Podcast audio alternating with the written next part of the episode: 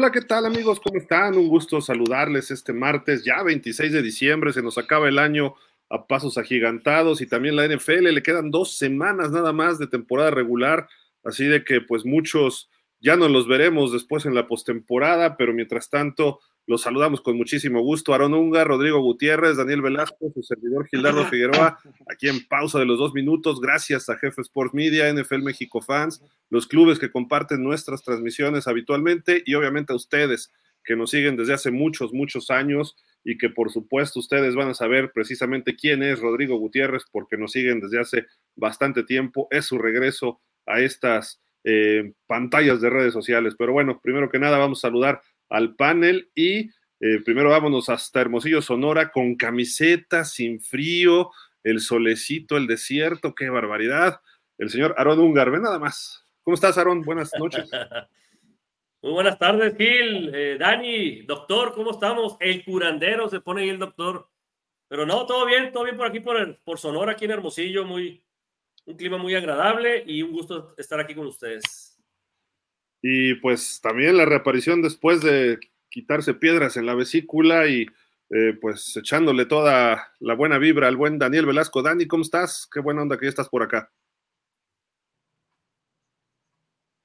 ¿Dani? Ah, ya, ya, ya es que de repente como que te cortabas. Este, pues yo, bien, eh, un gusto estar nuevamente aquí en este espacio. Eh, no, ahora sí que citando un poquito la canción, no andaba muerto, andaba de parranda, y parece que todavía sigo un poco de parranda, pero, pero ahí, vamos, ahí vamos, este, todavía no al 100, pero, pero ya espero eh, que la próxima semana sí ya estemos completamente al 100, este, y quienes necesitan estar totalmente al 100, pues son, este, mis Jaguars de toda la vida, porque se nos están cayendo, pegando un poquito más. Te nos cortaste un poquitito, pero más o menos sí te entendimos. Pero bueno, como les, les, decía, pues el regreso aquí a pausa de los dos minutos después de un buen rato que no nos veíamos. Ya habíamos coincidido ahí en algunos campos, pero nada más. El buen Rodrigo Gutiérrez, el curandero, el Doc. ¿Cómo estás, Doc? Qué gusto que nos acompañes. Y pues bueno, como siempre, eh, pues sabes que aquí las puertas están abiertas para ti cuando gustes. Y pues bienvenido nuevamente, ¿cómo estás? Eh, pues feliz, Gil, de, estar aquí de nuevo. Te agradezco muchísimo la, oportunidad de, poder eh, convivir por este medio y de participar eh, con ustedes. Este, mucho gusto, Aaron, mucho gusto, Daniel, y pues feliz de, regresar. Y pues bueno, como si ustedes saben, pues si está el doc, pues vamos a hablar de las lesiones, de las listas de lesionados que también tenemos nosotros en pausa varios. Entonces, ahí para que nos dé recetas este, el buen Doc, pero ahí la llevamos todos, ¿no? De alguna forma. Eh, hoy, hoy no está, por ejemplo, Rodrigo Ponce, tu tocayo. Él seguramente está en la lista de reserva ahí porque, pues, los Pats, digo, ganaron los Pats, ¿verdad? Pero, pues, tenemos un Pats, tenemos un Cowboy, tenemos ahora un Steeler, tenemos un Jaguar eh, como siempre, ustedes saben que yo siempre he leído a los Ravens de toda la vida. Este, Chacho no ha venido, yo creo que menos porque perdieron los Niners. Eh, ¿Quién más tenemos por ahí? Bueno, en fin, un saludo a todos los que están en la lista de reserva en pausa de los dos minutos. Pero ¿qué les parece si empezamos con este, los partidos de ayer? ¿No? Porque pues hubo cosas interesantes para empezar. El primer juego a las 12 del día. ¿Quién diría? El señor, el mágico Mahomes, pues no pudo ante los Raiders. ya lo habíamos comentado un poco ayer, Aaron, porque ya teníamos ese resultado, ¿no? Pero pues a final de cuentas, eh, durante el, programa de ayer, perdón, pero 20 pegan los Raiders y meten en problemas a Kansas, le abren un poco el panorama a Baltimore, le abren un poco el panorama a Miami. Eh, los Raiders no completaron un pase desde el final del primer cuarto y aún así les ganaron. Mahomes mal y de malas, eh, y más malas que mal. Eh, no sé qué le esté pasando a estos Chiefs, pero si alguien quiere comentar algo, este Dani, ¿qué está pasando en Kansas City? ¿Es el campeón?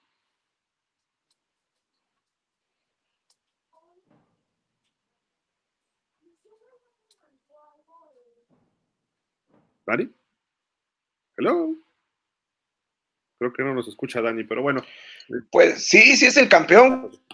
Gil, pero por otro lado también eh, ya lo habíamos... ¿Escuchan? Muy cortado. ¿Ustedes me escuchan? Muy cortado. A ver, deja, deja regreso a ver si. si Estoy como con eco cortado, entonces, pero bueno. Mientras, pues, ¿qué, Rodrigo, ¿cómo, ¿cómo ves tú a este equipo de los Chiefs campeón? Y no está funcionando esta temporada, ¿eh? Digo, desde el año pasado se vieron algunos indicios, pero ahorita sí, Kansas, ¿habrá crisis en Kansas? Pues digo, es evidente que la temporada empezó como con mucha felicidad, ¿no? Hasta el asunto de Taylor Swift era este, todo alegría, pero pues ya ahorita ni siquiera se comenta mucho.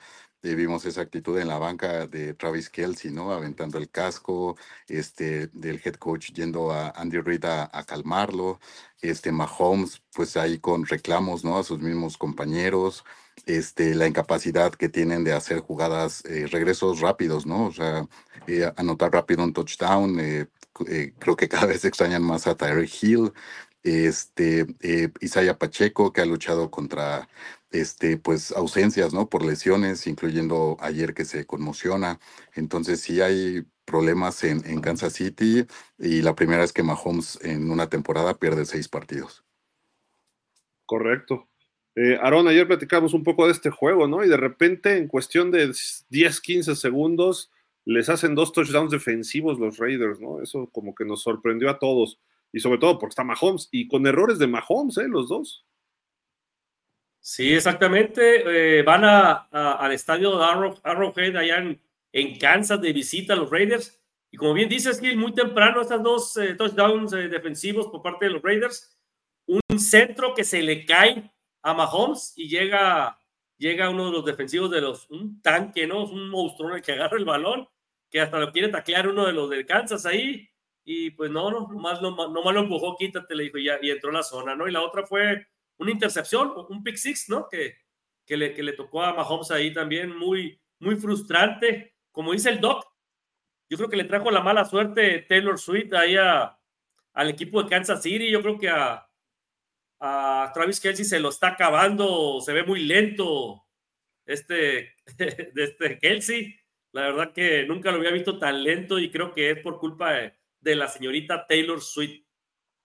No sé si vieron, traía algo moradito por aquí en el cuello el otro día a Travis Kelsey. ¿Quién sabe qué será eso? Un golpe, un golpe. Ah, fue un golpe. ¿Cómo le podemos definir el término médico este, a, a ese tipo de situaciones, Doc? se, se, llaman equimosis. Equimosis, tiene una equimosis. Ajá. okay.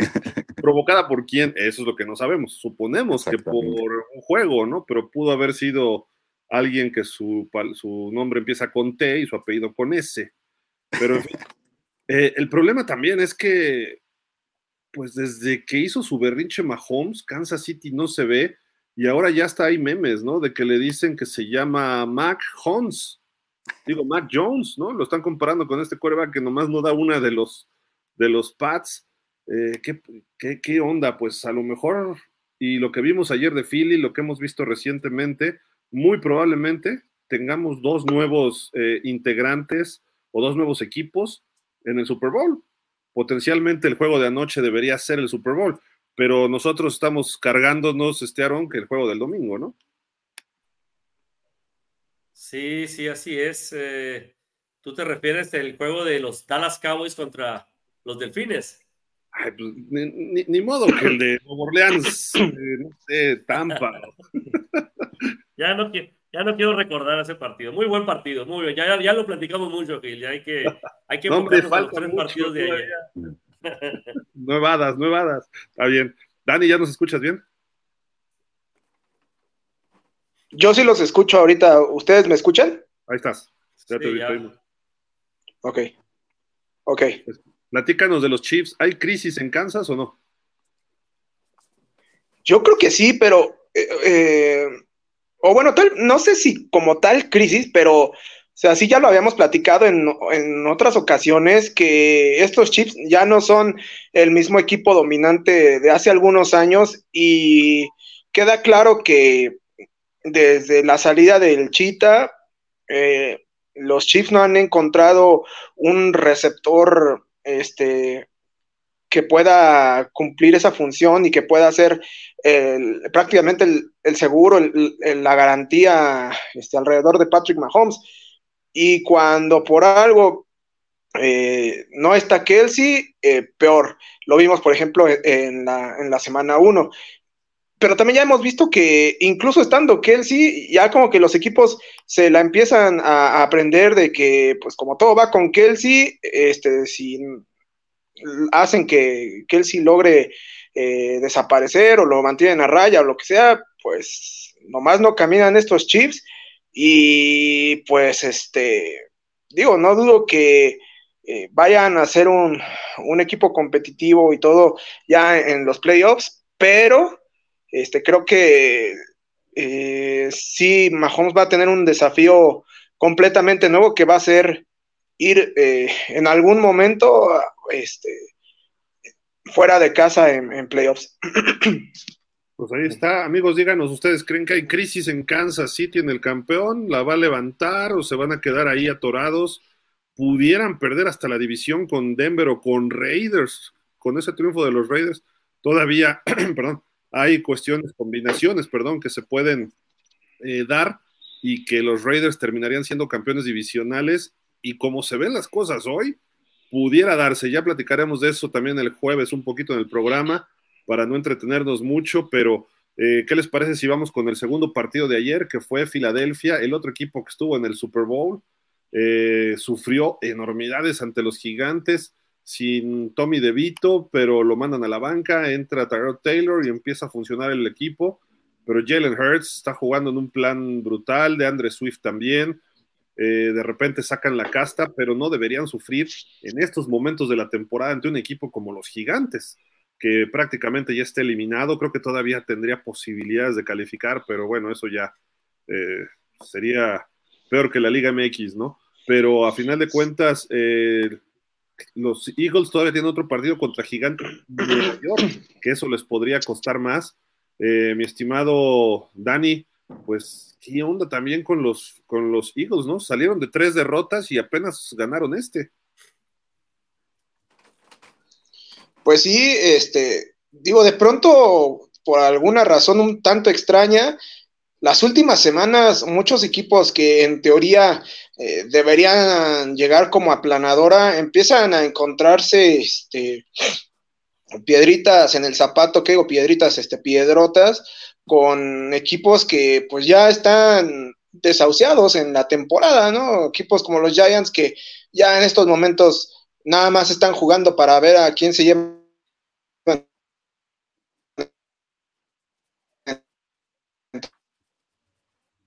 las patas. Entonces, este... Otra vez se nos está robotizando un poquito ahí el buen Dani, pero a ver si se destraba de repente. Es, la conexión, la conexión que trae ahorita está medio fallona. Eh, Doc, ¿qué, ¿qué, ves tú en Filadelfia? Porque iban 10-1 y ahorita ya están en playoff pero no se les ve el mismo punch, ¿no? Mucho menos del año pasado. Ya no hablamos del 2022. De esta temporada cuando iban 10-1. Sí, la verdad es que eh, también han decaído. Eh, llama la atención esos tres juegos al hilo perdiendo. Y digo, lo importante es que ganaron, como sea, ayer ganaron. Y eso es eh, significativo, también un juego divisional. Y pues como comentaba ahorita Dani, estos equipos que ya están prácticamente descalificados o descalificados, pues lo único que quieren es hacer daño, ¿no? Y más si es un equipo divisional. Entonces, estos últimos juegos de temporada se pueden complicar mucho para equipos ya calificados o que aspiran a, a llegar a postemporada. Pero sí, Filadelfia no se ve el mismo del año pasado, pero también veremos ya en postemporada cómo pudiera cambiar esta, esta actitud de ellos. Sí, tienen, tienen con qué. Aarón, tú los conoces bien, los ves dos veces por año y todavía Filadelfia, pues de repente son como chispazos, ¿no? Pero falta consistencia, falta poder. Eh, digo, su touch push es maravilloso y su defensiva de repente como que ya no es la misma de antes, ¿no? No, ya ahorita las Águilas es un equipo muy, muy vulnerable. nada que ver con el equipo que tenían el año pasado, que daba miedo enfrentarte a ellos. La verdad que era un equipazo el del año pasado. Esta temporada, como bien dices, aunque hayan llevado un récord de 10-1, muchos partidos de esos 10 ganados fueron juegos muy cerrados. De hecho, los dos contra Washington, que son divisionales, los ganó apenas en tiempo extras. Este, los Cowboys estaban a punto de ganarles en Filadelfia. Vienen al ATT y les pasa por encima a los Cowboys, a las Águilas. Están a punto de perder ayer en su propia casa con los gigantes, o sea, batallando con los gigantes. Eh, han, estado batallando las Águilas. No es el mismo equipo y se escucha por ahí entre los rumores que, que AJ Brown ahí anda, anda metiendo ahí eh, palabritas ahí, entre dichas ahí con, con Jalen Hurts ahí, como que hay, ahí como que se está separando un poquito y el vestidor. Esperemos que sean nada más rumores, no, no, no es nada seguro, pero, pero conociendo a AJ Brown, pudiera ser que sí, sí sea verdad ¿no? esos rumores. Pues ahí otro equipo que pudiera estar en crisis, eh, vamos a ver cómo responden, están calificados. El triunfo de ayer les da cierta ventaja sobre Dallas todavía, un juego de ventaja, pero quedan dos y Dallas tiene uno en casa, o, los dos en casa, este uno, ¿verdad? No, el que sigue el sábado es en casa contra los Lions y luego después vamos de visita a los Commanders allá a Washington. Ah, pues es como si fuera casa, ¿no? Pues. Hasta, es más, es hasta mejor que en casa, pero bueno. Eh, quizá Detroit les pueda dar algo, algo, de batalla en Dallas, pero ahí en el ATT los, los Cowboys deben ganar sus dos siguientes y Filadelfia también es Arizona y Gigantes. Pero Arizona ya le pegó a cierto equipo que no quiero mencionar, este mi estimado Doc. Eh, Arizona es un equipo que también le pegó a los, a los Cowboys en algún momento. Ya está jugando con Kyler Murray, no tiene nada que perder y son muy peligrosos. Y los gigantes ya vimos que ahora en Nueva York, a ver si no le hacen la trastada a Filadelfia. Filadelfia pudiera perder los dos en una de esas, ¿eh?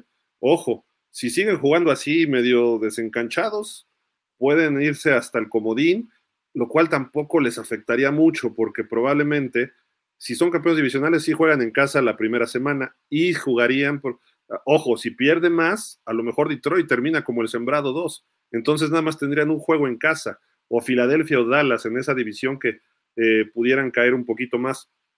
Y si, van de comodín, visitarían a Tampa, lo que se vería hoy, quizá pudiera moverse, pero pues no sería tanto problema aparentemente que Tampa va creciendo, ojo, pero pues igual Filadelfia no sale de Tampa, ¿no? Dallas no creo que tenga problema jugando de visitante en Tampa, pero después tendrían que ir a visitar o a San Francisco o a Detroit y ahí sí pudiera haber problemas tanto para Dallas como para Filadelfia, ¿no? Pero el caso de Filadelfia, si no gana esos dos partidos, entonces no merece estar eh, más allá de la ronda divisional, ¿eh? la verdad, por lo que viene de Arizona y de Gigantes, y debería ganarlos convincentemente. No, no digo que aplasten, pero sí por lo menos unos 10, 14 puntos y que se vea que jugaron su fútbol. Eso es lo que esperamos de, las Águilas y con eso, pues vamos a ver, a ver si ya despiertan. Todavía hay tiempo para despertar. Así como ayer despertó los Ravens. Oh, ¿Qué tal con los Ravens? Eh? Y, eh, se chamaquearon a Brock Purdy le interceptaron cuatro pases prácticamente en dos cuartos y un cachito, y después todavía le interceptan otro a Sam Darnold. Kyle Hamilton se avienta dos intercepciones, cinco tacleadas, le ganan en San Francisco 33-19, algo que solo había hecho Cleveland ganarles ahí en San Francisco, bueno, en Santa Clara, pero cuando lo hizo Cleveland, Cleveland estaba, no, no digo que esté mal ahora, pero estaba jugando en buen momento y además, perdón, le ganó Cincinnati, no Cleveland, fue Cincinnati porque perdieron en Cleveland y perdieron en Minnesota. Estaba todavía Burrow y el equipo más y estuvo muy cerrado el juego, pero ahora llega Baltimore y los despachó sin problema, Rodrigo. Este, Lamar Jackson tiene marca de 20 ganados, un perdido contra la conferencia nacional. Pues ya que se vayan los Ravens a la nacional. Sí, esa marca de Lamar Jackson es, es impresionante y, y ayer jugaron por nota, jugaron súper bien. Eh, y sí, este, esos tres juegos que pierde San Francisco al hilo con varios de sus estrellas lesionados, pues se puede eh, achacar a eso, ¿no? A, a, las lesiones, pero pues ayer equipo completo, todo perfecto y simplemente eh, una defensiva que no se preocupó tanto por detener a McCaffrey o no se preocupó tanto por llegar a golpear a Purdy, sino porque cometiera errores y los cometió. Entonces, eso fue lo que realmente frenó a la ofensiva de San Francisco y la ofensiva de, de los Ravens, que también hizo su, su trabajo. Y yo creo que eh, Lamar Jackson eh, ha sabido jugar de la forma más inteligente toda esta temporada, correr cuando tiene que, este, tratar de no arriesgar el balón tanto atrás, bueno, menos ese safety que le que sucedió, pero, pero, no fue culpa de él. ¿eh? Pero sí, no, no fue tanto culpa de él. Pero sí, eh, la verdad es que San Francisco no pudo hacer nada de lo planeado ayer y, y Ravens, eh, pues se ve muy sólido, ¿no? En la conferencia americana. ¿Crees, eh, Rodrigo, que Lamar sea el MVP de la temporada? Pues yo, yo creo que, que, digo, es un candidato y ayer este, sumó puntos y Purdy bajó puntos, pero, pero yo creo que eh, Lamar Jackson fuera del, del, asunto de su contrato y de la gente que es su mamá y todo esto, este, antes de la temporada, de allá en fuera se ha mantenido lejos de esos comentarios, de esas situaciones, y yo creo que eso también lo ha ayudado mucho, ¿no? Ha estado muy, muy concentrado. Entonces, este, yo creo que si él también se, sigue alejando de esas pláticas del MVP y todo esto, al contrario de San Francisco, que siento que algunos de sus estrellas cada vez han crecido más en ego y en, y en situaciones de, de comentarios y de aspiraciones a cosas personales. Entonces, eh, yo creo que si se aleja de eso, Lamar Jackson va a ser positivo para él. Y este año, hablando de lesiones, de tuya, de cuestión médica, ha estado sano normalmente ha tenido muchos problemas las últimas dos o tres temporadas. Eh, y curiosamente hay un dato eh, que por ahí leí. Todas las lesiones de Lamar Jackson han sido en la bolsa de protección, no porque corra, porque que, que lo taclen del tobillo o la rodilla cuando iba a correr, no, en la bolsa de protección como pasador. Entonces eso pues es un poco más de problema para la línea ofensiva o para el equipo en general que esté quien esté, probablemente lo hubieran lesionado pero Lamar Jackson, esa doble versatilidad que tiene, ¿no? Y está pasando mucho mejor este año y sano, pasando, corriendo y llegando en gran forma después de pegarle, perdón, después de pegarle a San Francisco, que todo el mundo decíamos que era el mejor equipo. Creo que los rankings hoy lo ponen en primer lugar a los Ravens y, y quien no lo ponga, pues no tendría lógica, creo yo. Lástima que van a perder el próximo domingo, pero fuera de eso, este, creo yo que lo, los Ravens, y, y, también el siguiente, este Doc. El siguiente, sí, claro. pero este, creo, creo que Lamar Jackson, este, Aaron, ya rebasó a Purdy, ya rebasó a Prescott, rebasó a Tua, rebasó a McCaffrey, quizá para ese premio del MVP, ¿no? Y además, pues, no sé, ¿qué opinas tú del partido de anoche, no? El partido de anoche, 33-19, ni siquiera refleja el marcador a lo que se vio, la verdad. Esa última anotación de Sam Darnold fue nada más de trámite, se puede decir, porque ya la verdad el partido estaba súper decidido, 33 a, a 12. Entonces, eh, lastiman a Purdy. De hecho, yo lo estaba comentando entre varios amigos que era mucho McCaffrey, McCaffrey, porque ya no, ya, ya, ya el cerebro de, ya no le daba para más a, al genio de Kyle Shanahan. La verdad que ya era nada más jugar con McCaffrey y dije yo, ¿lo van a lesionar a McCaffrey o van a lesionar a Purdy? Y dicho y hecho, se lesionó Purdy, entra Sam Darnold. La verdad que eso que se vio de Sam Darnold, que parece que se vio bien, realmente es porque ya bajó la guardia, la intensidad la bajó la defensa de, de Ravens. Y cuando ya se vio un poco amenazado, fue cuando le interceptan y se acaba el partido, así, así tan sencillo. Entonces, mis respetos, la verdad, para los Ravens un juegazo. ¿Cuál es la diferencia? Esas cinco intercepciones, porque si vemos las estadísticas, tuvo más pases eh, por aire San Francisco, tuvo más yardas terrestres San Francisco.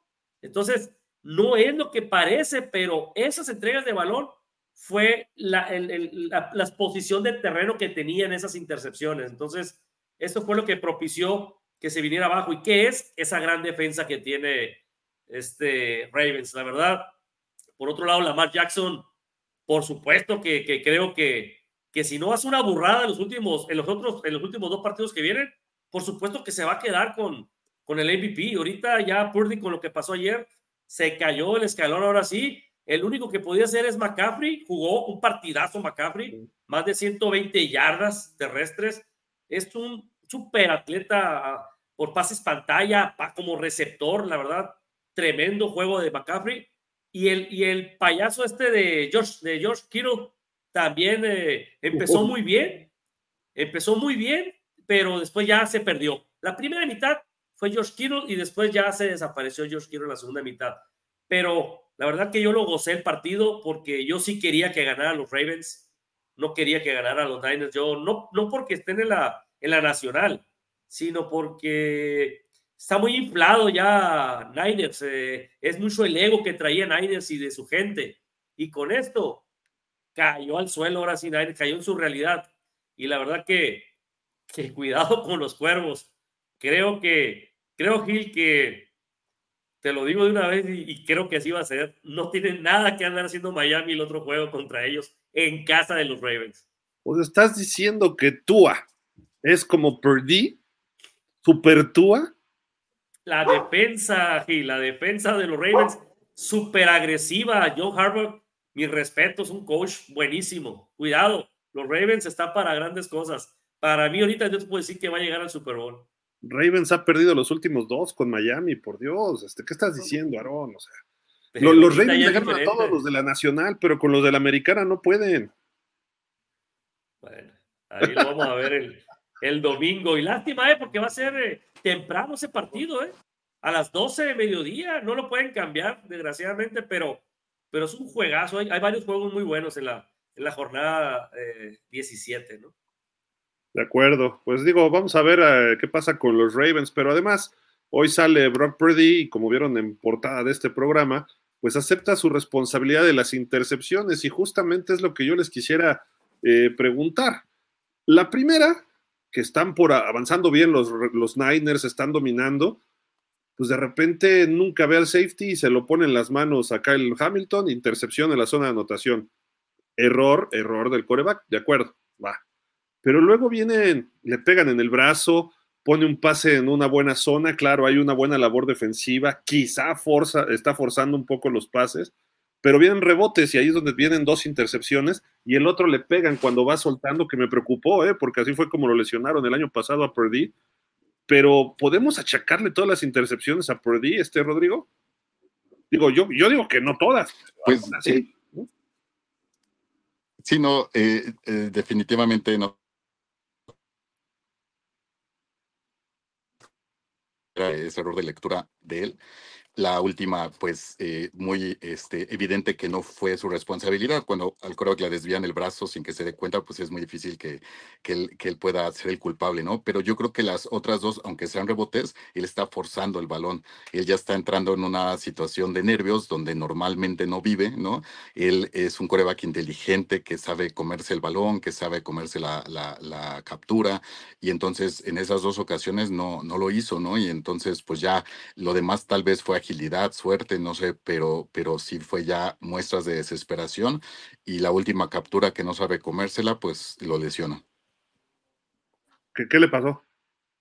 Y le, le yo al final de cuentas digo que, que ya fue así como me lastimé, ya no quiero jugar, pero, pero sí, este. o sea, no le pasó nada, quieres decir.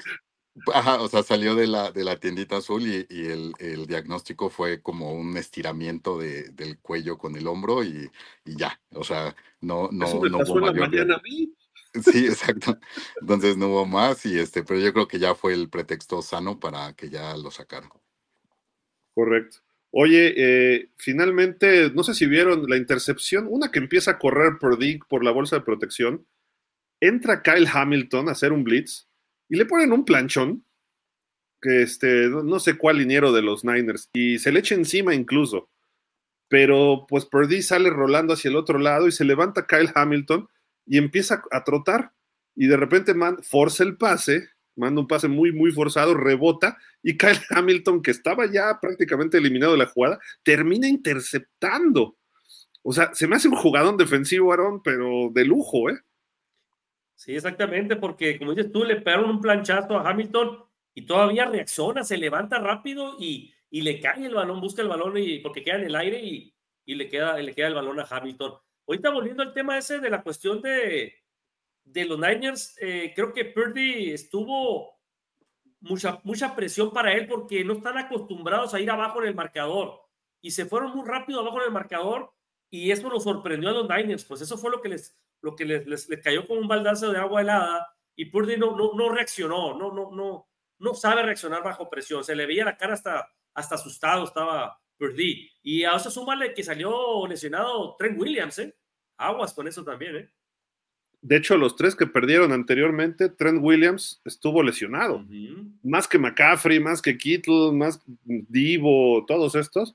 Cuando Trent Williams no está, tienen problemas, ¿no? Y ahí quedó, quedó claro. Pero bueno, obviamente no iba a ganar. Normalmente gana la experiencia. Y cuando vemos el futuro y el presente, pues el futuro de Purdy es John Harbaugh. Ahí lo vemos, son igualitos, ¿no? Y ahí llega así casi casi al final del partido se le acerca John Harbaugh a Purdy después de saludar a Shanahan y le dice, oye, nos dicen que nos parecemos. Y Purdy así como que, ah, sí, qué chistoso coach, ¿no? Pues, pero le dijo, ya, buen juego y se rió y se fue, ¿no? Este John Harbaugh, pero yo ya lo decía desde hace dos, tres semanas, parece más su hijo que de, verdaderamente del papá de Purdy, ¿no? O sea, yo no sé, tú, tú no sé si lo ves así, este, Rodrigo. Sí, la verdad es que las, las fotos que han puesto en, en internet eh, sí se ven, se ven igualitos y aparte Harbaugh que es un coach que se conserva bastante bien. Y, pero bueno, ayer, como bien dices, ni siquiera enfocaron a los papás de Purdy, ¿no? Normalmente eh, lo ensalzan mucho, este, lo, lo, no sé, inclusive los comentaristas y todo están diciendo maravillas constantes de él y como bien dijo Aaron, ayer se, se desesperó, desapareció y, y tal vez ayer perdió el MVP, ¿no? Puede ser, puede ser. Y Prescott jugó bien, creo que Prescott sigue ahí más o menos peleando la, el MVP podríamos decir de Josh Allen, ¿no? Que viene empujando las últimas semanas para pelear el MVP. Tua ha caído un poco también en ese aspecto. Yo personalmente creo que el MVP debería ser McCaffrey.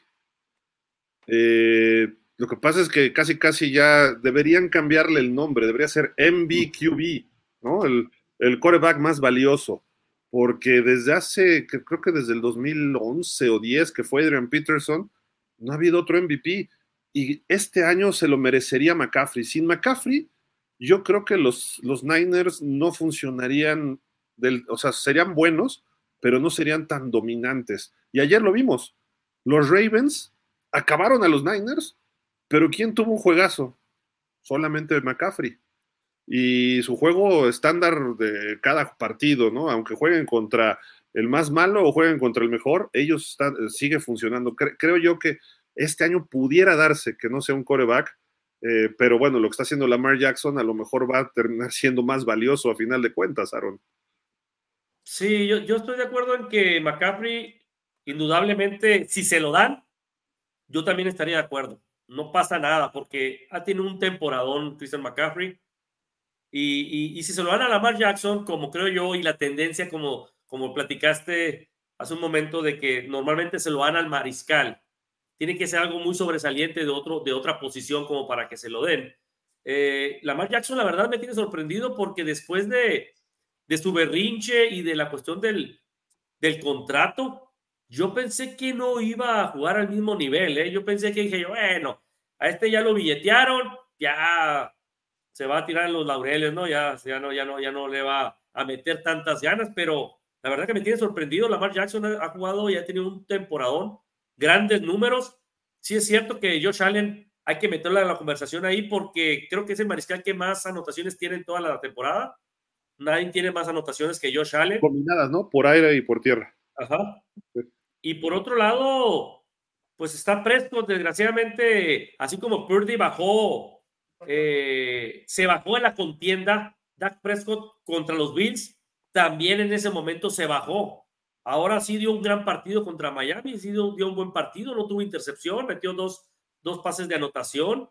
Eh, se, me, se me fue que jugó bien. Otra vez puede estar ahí. Quedan dos partidos, pero sigo pensando que, que Lamar Jackson ahorita, si no la riega en los dos partidos que vienen, se lo va a llevar. Pero la defensiva que va a enfrentar el domingo no le va a permitir más que menos dos yardas por tierra, nada más. Pero bueno, ahí está la situación de los Niners. También se tienen que preocupar un poco, ¿eh? porque se ha evidenciado en algunos momentos que no es el equipo más sólido. Y sobre todo si pierden ciertos jugadores eh, o los controlan, puede haber problemas, como ayer o como aquel juego con Cleveland, con Minnesota, con Cincinnati, que son sus cuatro derrotas. Entonces, habrá que estar pendientes qué hace San Francisco y cómo llegan a los playoffs. Eh, si llegan bien sanos, si pueden ser el sembrado número uno, que todo indica que lo van a hacer, pero todavía lo pueden perder. Eso eh, creo que tienen partidos relativamente fáciles los Niners, y digo relativamente porque ahorita ya lo decía hace rato el Doc, de repente viene alguien que ya no tiene nada que hacer y nomás por molestar o por cerrar bien la temporada o porque todos están buscando mantener su chamba o ganarse el contrato en otro equipo. A, veces ni siquiera juegan los, los jugadores, valga la redundancia, eh, para, para su equipo presente, sino para a ver quién los contrata como agentes libres la próxima temporada y entonces cierran muy bien la temporada. Vamos a ver si, si, si no le ocurre a San Francisco algún otro resbalón por ahí.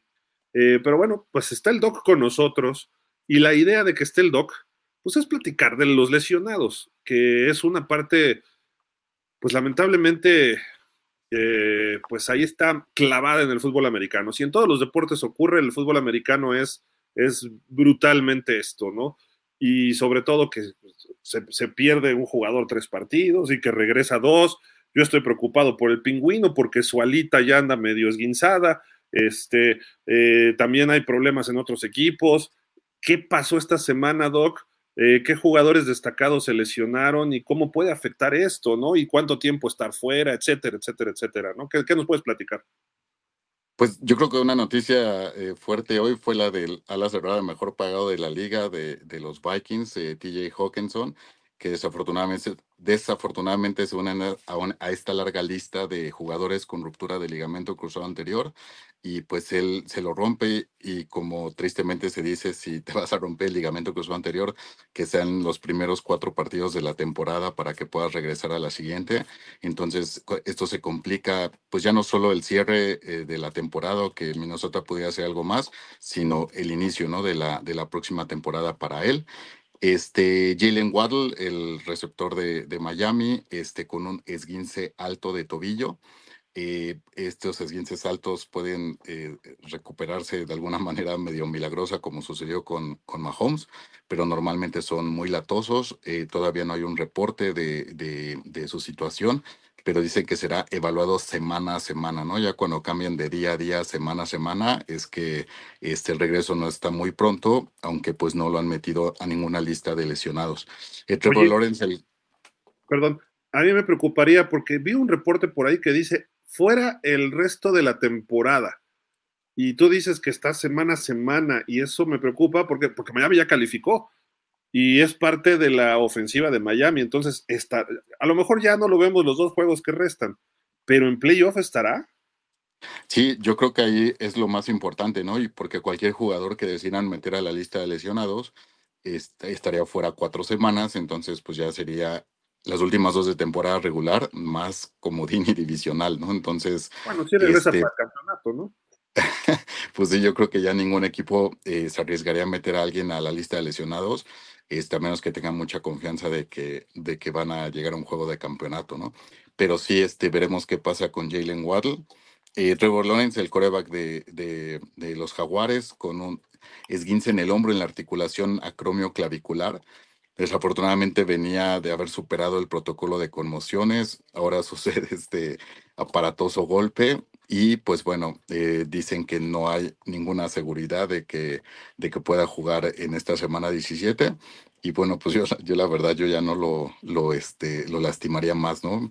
Pero bueno. ¿Qué, le pasó en el hombro de lanzar?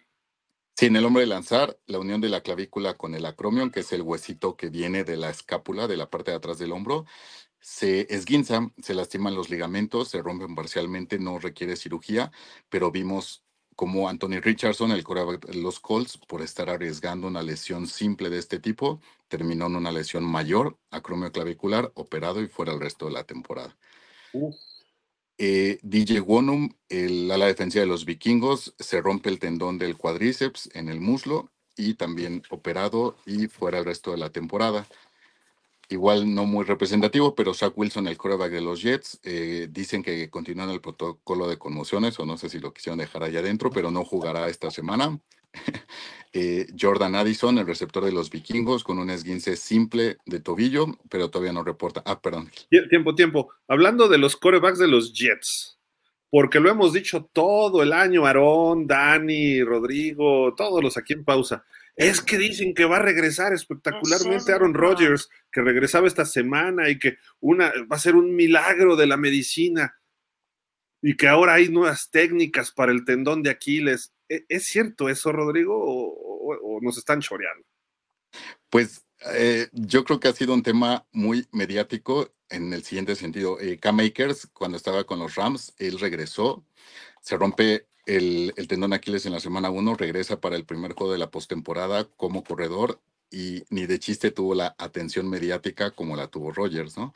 Obviamente Rogers pues representa mucho dinero, entonces pues tienen que desquitarlo de alguna forma. Ahora, normalmente vemos a un eh, jugador lesionado, pues no sé, como en este caso Burro o cualquier otro jugador, que está ahí en la banca, que está aislado, igual está con los audífonos, esto, pero eh, lo que veíamos de Rogers cada semana era que lanzaba, ¿no? Entonces, que era algo así impresionante. Ahora, eh, a veces la NFL describe alguna técnica quirúrgica, profundiza en una lesión, pero es la primera vez que en un en medios de la NFL aparece la marca de la empresa con la que se hizo la cirugía, que se llama Artrex. Entonces yo creo que también hay mucho dinero involucrado, entonces pues también tenían, tenían que exponer. Digo, la técnica de Artrex pues es una técnica eh, mm, novedosa, pero que sí se utiliza en, en, atletas de alto rendimiento.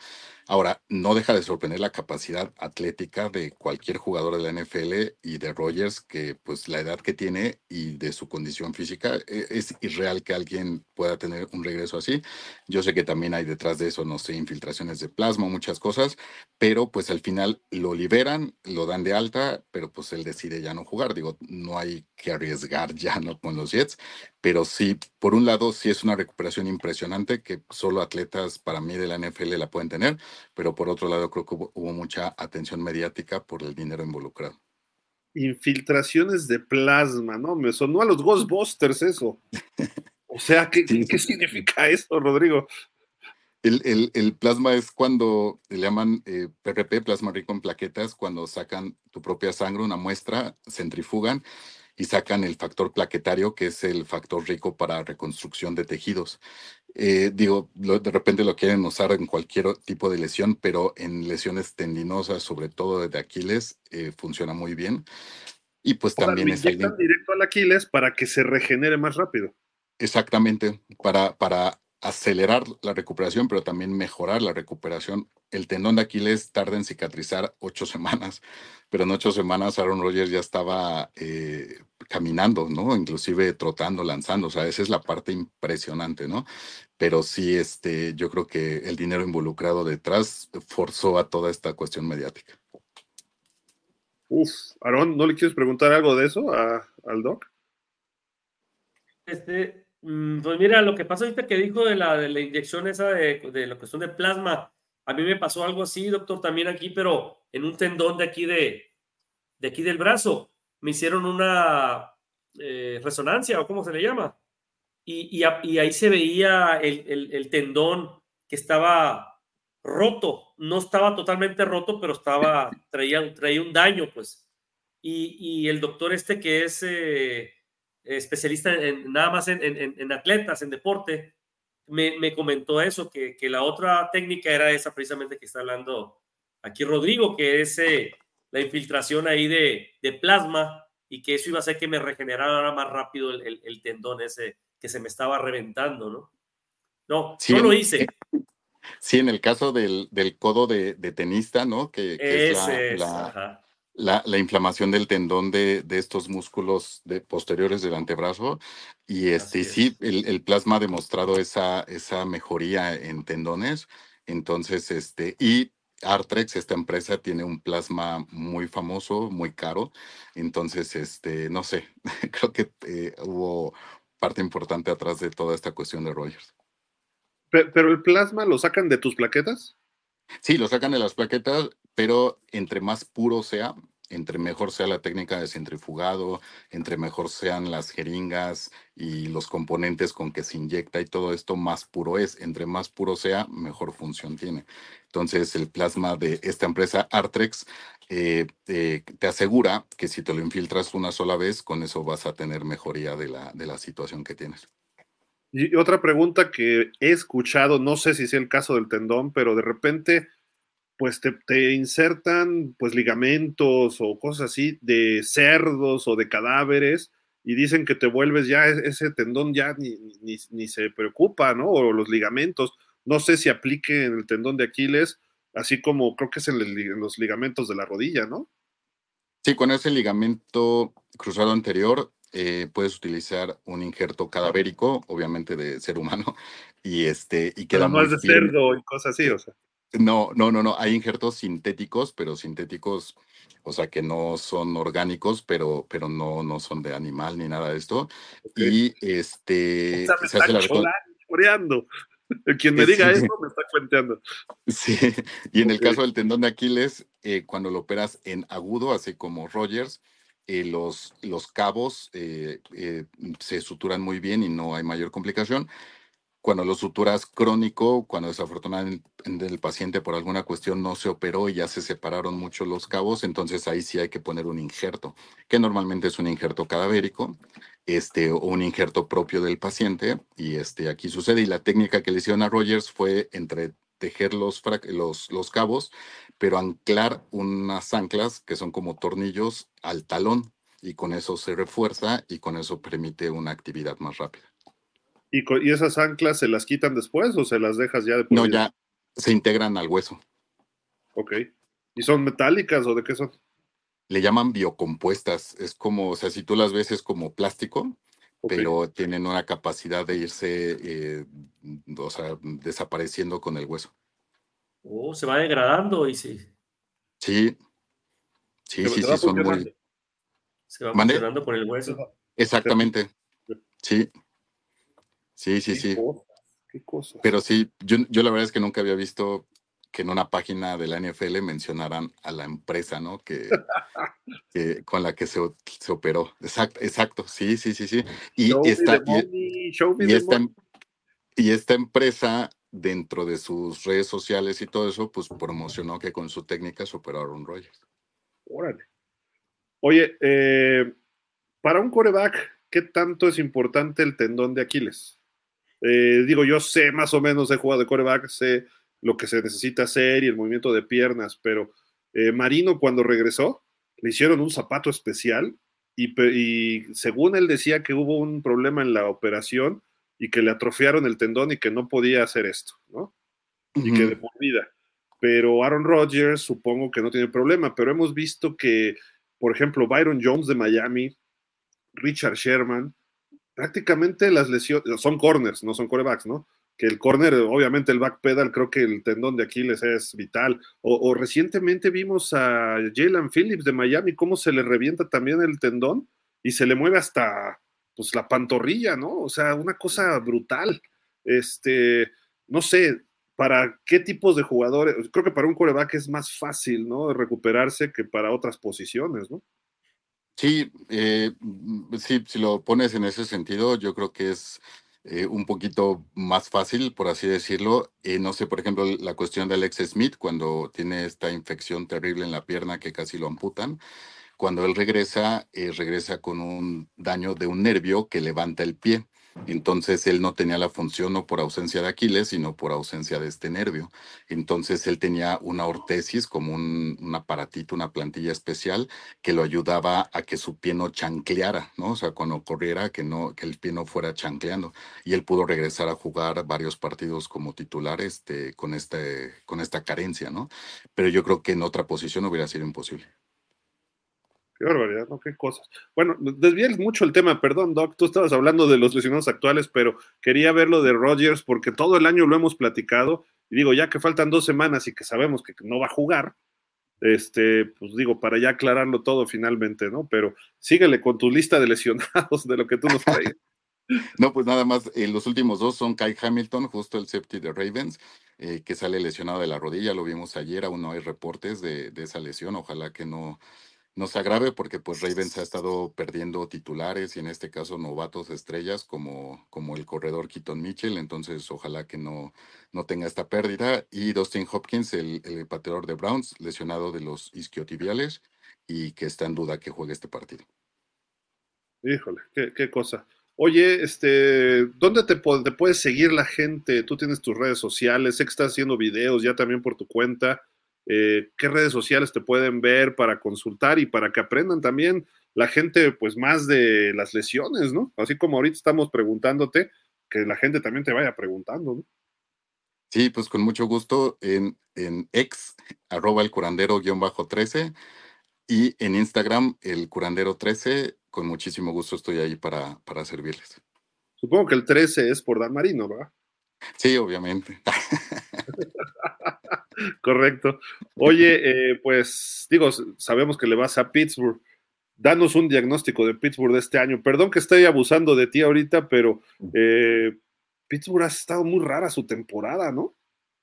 Sí, pues es, es algo muy extraño, ¿no? O sea, Pittsburgh hasta ahorita tiene una marca ganadora, este, sí está en una división muy complicada. Si Pittsburgh viviera en la división de Atlanta, pues sería campeón divisional. Entonces, este, y se, como que de repente se, siente que se le exige mucho, eh, no sé, pero al final de cuentas sí ha sido una temporada muy extraña para Pittsburgh. Yo creo que se eh, eh, aspiraban a mucho más. Este, no sé, por ejemplo, los, los Cincinnati pierden a su coreback estrella y saben recuperarse. Eh, los Browns perdieron toda la sección de corebacks y con un coreback resucitado ahí están, ¿no? Y los Ravens, pues no se diga el equipo que tiene, ¿no? Y Pittsburgh, pues eh, perdió dos semanas consecutivas contra equipos con dos victorias. Eh, este, no sé, corren a Matt Canada y sus números ofensivos eh, son peores. Kenny Pickett, si es la respuesta, no es la respuesta, pero pues no le pones línea ofensiva y lo lastiman.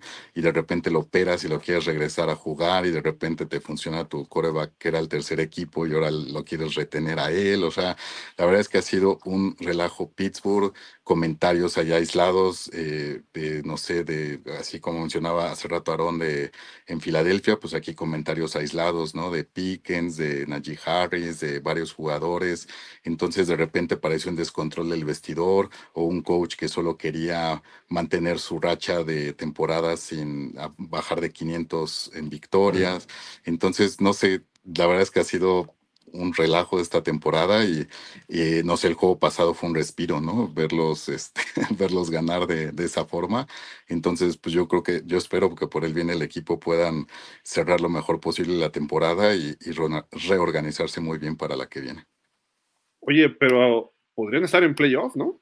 O sea, Sí, pero eso es, eso es lo triste, ¿no? O sea, yo creo que si llegas a postemporada, pues siempre será un logro y pues obviamente económicamente para los equipos más pero pues también luego a qué vas a postemporada, ¿no? De repente si vas tal vez a perder el juego de comodín dignamente, dices, bueno, pues eh, llegamos con lo que teníamos, ¿no? Pero a veces si solo vas a que, a que te eliminen de una forma fea, como desafortunadamente ha vivido Pittsburgh los últimos playoffs que ha llegado, pues no sé qué tan, tan, tan importante puede ser.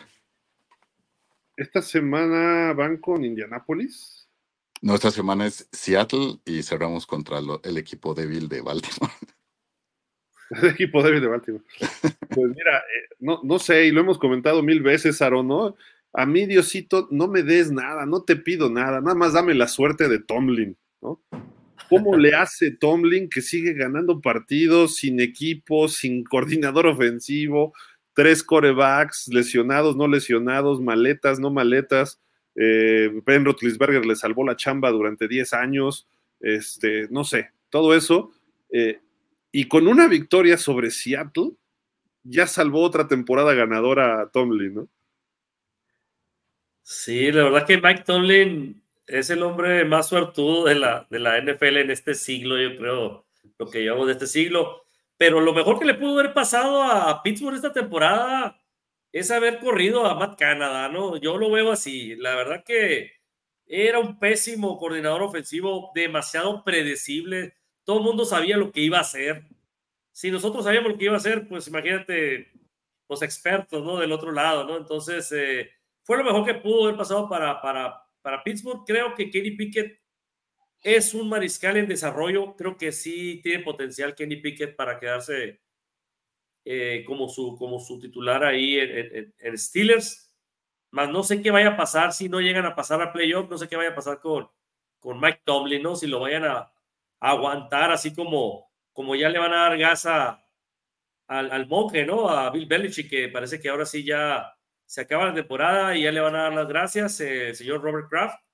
No sé si vaya a pasar lo mismo con Mike Tomlin en caso de que no pasen a playoff, creo que así va a ser. Por el calendario que me acabas de decir, no sabía yo quién le tocaba, pero creo que Seahawks viene y le va a pegar con todo porque Seahawks está peleando por un, por un puesto y no se diga del lado de, de, los cuervos, ¿no? creo yo que, que están muy perdibles, la verdad, no, no, no quiero ser pesimista, ¿no? pero pero están muy perdibles esos dos partidos para los Steelers y lo más seguro es que no, no pasen para, para los playoffs. Y, es en Seattle, ¿eh? el juego más difícil todavía. Pero la suerte de Tomlin, quién sabe. Y la mala suerte de Pete Carroll se pueden combinar. Ahí vemos. Pero bueno, eh, ¿algo más que quieran agregar antes de leer comentarios de la gente que nos está siguiendo por ahí? Pues que lo único bueno de Pittsburgh, Doc, es que van a agarrar un, mejor puesto en el draft. Véanlo así de esa forma. Sí, no los descartes. Yo, creo que se van a colar a playoff, o sea. No creo. No, por esos dos, esos dos juegos no creo. No puedes ir en contra de la suerte de Tomlin, ¿eh? No se puede. Hay varias, pero bueno, ahí veo aquí una pregunta, creo, para ti, Rodrigo. ¿Cómo andas de tiempo? ¿Te quedas todavía más para leer todas las preguntas? Sí, órale, va. Sí, sí, sí. Black Tepesh, como siempre, fiel acá pausa. Ya aceptamos de una vez que Baltimore tiene la mejor defensa de la liga. Digo, no he visto mucha resistencia en este canal, pero en otros en YouTube hay mucho loquito que seguían diciendo que la de San Francisco. Oye, solo ha permitido 22 touchdowns en la temporada. Es la que más tiene y luego la que le sigue anda como por 30. O sea, es brutal lo que han hecho. Yo les vi el partido contra los Chargers sus linebackers me encantaron. Eh, Roquan Smith, eh, ay, este, este, otro hombre, ¿cómo se llama? Este, ay, se me, ¿Quién? Quinn, Quinn. Quinn, Patrick Quinn, Patrick Quinn. Ellos dos, y aparte los que los complementan, es el equipo que más presión genera a los corebacks. Creo que Miami ya tiene más sacks porque sí, se chamaquearon a Dak Prescott dos, tres veces en la semana, pero este, aún ahí están los Ravens eh, y ese es como que el sello del equipo, ¿no? La defensiva. Sí, pero aparte yo creo que es la, actitud que tienen, ¿no? O sea, yo creo que lo que mencionaban hace rato del safety, ¿no? O sea, después de un chop block, después de que todavía se le va encima, eh, él pudo haber dado ya por perdida la jugada, él ya había ganado con ese chop block y todavía se levanta y, por suerte, eh, por buscar el balón, ahí estaba, ¿no? Pero creo que ese, esa actitud es la que tiene la defensiva de Ravens. Eh, tiene todo para ser campeón, ¿eh? Los, los Ravens, y ayer lo demostraron. Ayer, ayer quedó claro. Este, digo, a lo mejor la próxima semana chafean, porque pues, obviamente hay equipos superiores, ¿no? Pero bueno. Black Teppers dice que Warner el mejor de todos y quién sabe qué, que la defensiva de San Francisco mejor hombre por hombre y quién sabe qué. A Baltimore nomás le falta líderes en safety corners, para las demás líneas todos hay líderes. Pues ya salió Kyle Hamilton, ¿no? Ahí ya levantó la mano, jovencito.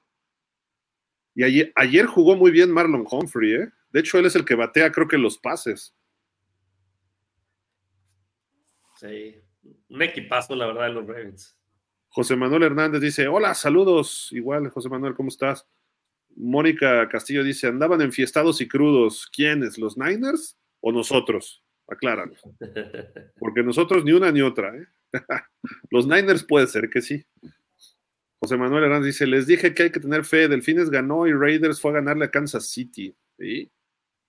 Faltó que San Francisco le pegara a Baltimore y Miami sería ahorita el sembrado uno, pero bueno. Dice Black Tepes, no hombre, ese tribilín Goofy no hace nada, el momento bueno se cae, pero imagínense a Herbert en los Lions, es casi casi para dar miedo, como dice Aaron. Eh, ah, de Goff, de Jared Goff, ¿no? Sí. Jared Goff está jugando muy bien, muy, muy bien, también. Lleva dos años buenos. Ulises, hola, buena noche para todos. Regresando de desgranar el maíz en Villa Victoria, Estado de México. Ah, qué padre, qué buena onda. Y estando en mis Xochimilco ya de regreso encontré que mis Niners perdieron por paliza. El head coach tiene medido a San Francisco. Pues sí, le ganaron el Super Bowl, ¿no? hace varios años. Darío Pérez dice, buenas noches, señores. Ahora viene lo chido. Siguen las sorpresas, pero así es la NFL. Por eso es la mejor. Agarren a mis delfines y les mando el pésame, Aarón. Nah, pero casi caigo al cardiólogo, dice. sí, estuvo dramático el juego, ¿eh? De Miami-Dallas. Black Tepesh, el último juego de Miami-Baltimore se los regalo, Greg Roman. Aunque no quieras, Gil, ese partido los apaleamos. Estaban 28-10 y regresó Miami porque Roman y Lamar Jackson no se comían el reloj, aunque no lo aceptes. ¿Y quién dice que no lo acepto? El problema no fue la ofensiva de, los, de los Ravens ese, día, ese día. Iban 28-7 y luego 35-14.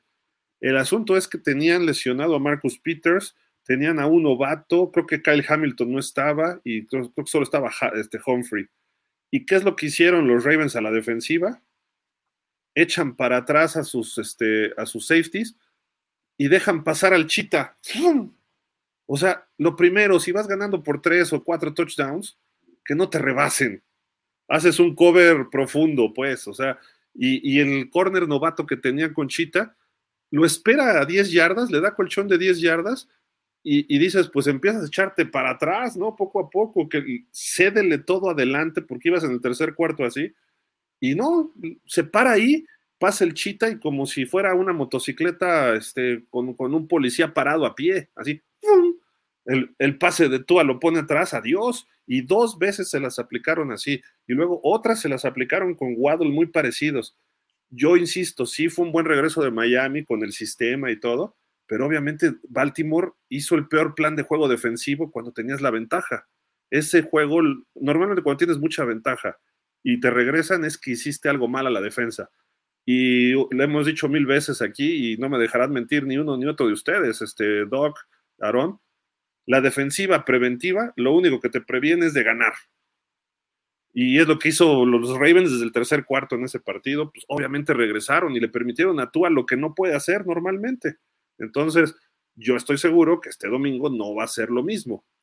Pero creo que Miami ahora tiene otro extra que puede correr el balón. Vamos a ver cómo si eso pueden este, amainar un poco, pero tiene otro problema Miami, no tiene línea ofensiva. Si tú me dices, que Miami le va a ganar a los Ravens, te puedo decir, pues no, no, no hay forma.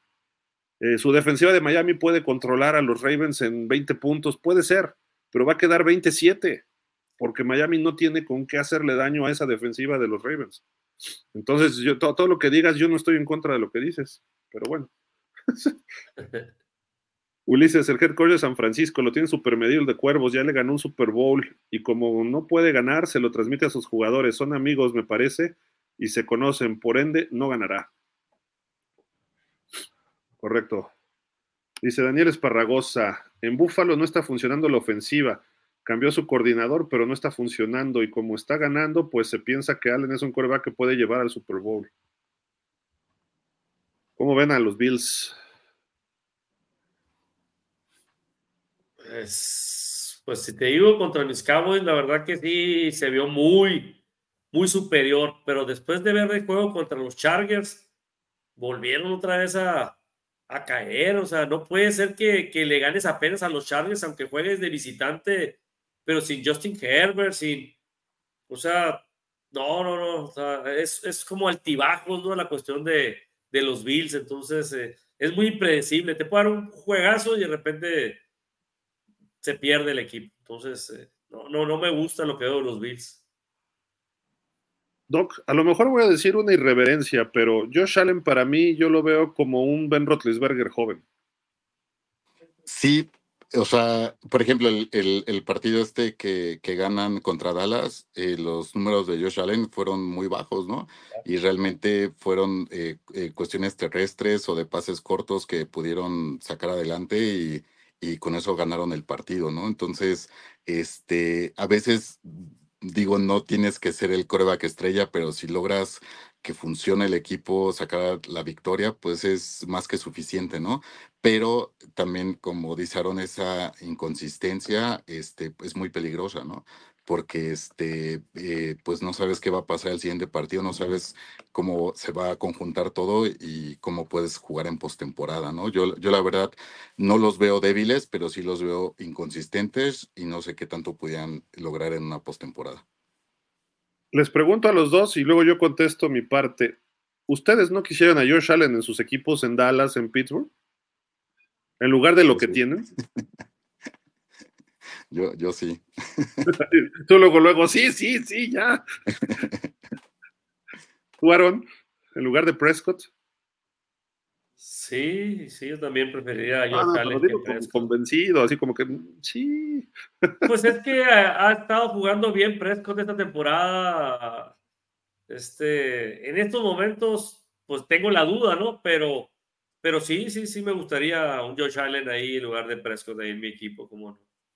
Yo, yo por supuesto que lo quisiera en Miami, aunque sería sacrilegio, ¿no? De los Bills a los Dolphins, pero lo que tiene Josh Allen, obviamente le falta algo de equipo, ¿no? Y con Stephon Diggs como que se ha perdido un poco, pero en esta racha positiva o en estos momentos que se ven bien los Bills, como que ya empiezan a hacer clic. ¿Por qué? Porque los dos son muy buenos y saben que para que el equipo llegue lejos otra vez o trate de ir al Super Bowl que no ha podido este, este equipo, tienen que funcionar ellos. Entonces, pues, me caes gordo, ya no te soporto, pero vamos a jugar para ganar, ¿no? Y la química existe. Y luego lo que hace Cook contra Dallas, digo, mis respetos, ¿no? O sea, fue, fue brutal ese partido, ¿no? Y, y pues es un jugador que no le habíamos visto un partido así. Eh, la línea ofensiva de los Bills me gusta sin ser tan, tan relevante. Su juego aéreo de repente parece Gabe Smith, los dos alas cerradas, Knox y el novato este Kincaid. Creo, que los Bills es una ofensiva que cuando entra en ritmo es muy difícil de detener. Pero luego sí, también se aloca Josh Allen. ¿Por qué? Porque ya no tiene el freno de mano, que es el coach este, el que está ahora de los gigantes, ay, se me olvidó su nombre, Brian Dable. Brian Dable, que él fue el que lo tomó cuando estaba, eh, ahora sí que hacía el producto recién egresado, y lo fue, lo fue modificando y lo convirtió en un gran coreback. Se fue él y hubo un poquito de regresión de Josh Allen. Y todavía no sale de eso. Necesita un buen apoyo ahí, este Josh Allen, para sacar ese talento. Yo, yo, yo no lo criticaría y creo que Allen sí es de los que puede cargar a un equipo hasta el Super Bowl, pero obviamente necesita algo de ayuda. Este año creo que el problema son todas las lesiones que han tenido en la defensa. Entre Davis White y Matt Milano son dos estrellas y los dos están fuera todo el año. Entonces creo que ahí es donde está el problema de Buffalo. Y McDermott sí, a veces la riega el tepache, como dice el buen Dani, que ya, ya me escribió que tiene problemas con su conexión, pero McDermott sí, a veces también como que por ahí la riega el tepache. Fer uno dice, buenas, ¿cómo estás? Joel Lozada, hola Gil, Aaron, Doc. Aquí vengo a acompañar a todos los Dolphins y amigos de pausa de los dos minutos. Excelente, Joel. Eso es todo. Dice por acá Fer 1, si Rogers ya puede jugar, ¿por qué no va de una vez a ver acción? ¿No quiere salpicarse de este nuevo fracaso para Jets? y, es, la pregunta también, prácticamente lo dijimos, Doc. ¿Tú crees que esté listo para jugar al 100%? Pues lo que dijo el coach fue que está completamente fuera de ritmo. Y, pues digo, sí, es eh, evidente que el talento lo tiene, pero pues no ha jugado en toda la temporada y, y, requiere de ese ritmo. Ahora, eh, hay que darnos cuenta de todos los corebacks que están en la banca ahorita lesionados fuera el resto de la temporada, que son inversiones millonarias, ¿no? O sea, todos los millones de dólares que hay en las bancas de la NFL ahorita, este, entonces eh, yo creo que ya no quieren más, ¿no? O sea, no quieren que que le pasa algo más y ya lo pudieron operar, si ya va a regresar, todo. O sea, no sé, yo creo que ahorita de verdad deberían de cuidar mucho a sus corebacks los, los equipos. La maldición de los 50 millones, ¿no? Firma Burrow, firma Herbert, fuera. Cuarenta y tantos millones. Bueno, Kyler Murray entró después, pero ya venía muy traqueteado. Eh, Prescott se ha mantenido sano, ¿no, Aaron, este año? Sí, este año ha estado, ha estado, bien, pero anda, anda en los 40, ¿no? Que ahora lo andan queriendo renovar, ¿no? Si lo renueva, pues se ven arribita de los 50. Bueno, Tua, Tua es el hombre de lesiones y este año no se ha perdido nada, ¿no? Parte del sistema, parte de lo que él le están diciendo, suelta el balón rápido, evita problemas, pero bueno, eh, iba a decir de otro, ah, de Sean Watson, ¿no? De Sean Watson suma lesiones, se quejó de una lesión este Doc, de que no se le habían tratado bien y que él forzó para regresar y le dan otro y fue donde ya no regresó, ¿no? Sí, todo el dinero y todo lo que hicieron de cambios por él y pues ahí está, ni siquiera en la banca porque él ve los partidos desde, desde un palco. Oye, y, el de los gigantes, este Daniel Jones, ¿no? Le dan sus Daniel Jones. Pelas. Kirk Cousins. Cousins, también fue tendón, ¿verdad? También tendón de Aquiles. Oh, bueno. Daniel Esparragosa. Allen es un coreback de estadísticas, tipo Dak, Marino. Eh, no creo que coreback, head coach de Bills lleven, los lleven al Super Bowl. Pues no es el mejor en estadísticas, ¿o sí? Es el más interceptado, de los más interceptados. Este, yo, yo creo que es un coreback de agallas. Es, es un coreback que es un jugador, no es coreback diva, ¿no? Es un prueba que se deja ir de frente contra el safety, el safety o el linebacker y no se frena. De repente hace sus shows, ¿no? De que lo empujan y ¡ah! Pero pues a veces le dan 15 yardas gratis, ¿no? Es coreback actor. Dice Joel, digo, sí, ¿no? Aquí vamos a aprender mucho sobre tratamiento de lesiones deportivas, dice Joel. No, hombre, es que el dog se la sabe de todas, todas, ¿eh? Excelente información, Doc Rodrigo, dice Ulises. Joel Osada dice: Tengo un buen presentimiento sobre el desempeño que van a tener los delfines contra Baltimore. Eso es todo. Dice Daniel Esparragosa: Bills ya se cerró la ventana de llegar al Super Bowl, o al menos que Allen juegue como equipo y no como él se siente Superman, ni que fuera Pat. ¿Pat? ¿Mahomes? ¿O de los Pats? De los Pats. Daniel Esparragosa: Veo muy fuerte a Ravens y Cleveland. Abajo a Miami, Bills y Kansas por la americana. Sí. Sí, correcto. Kansas hasta un poquito, yo, yo diría Miami, Bills y luego abajo Kansas, otro nivel.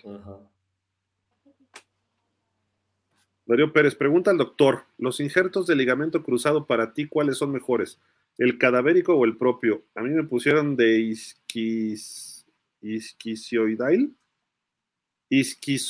soidial, creo así se llama dice. Quedé muy bien, pero siempre está la duda, dice.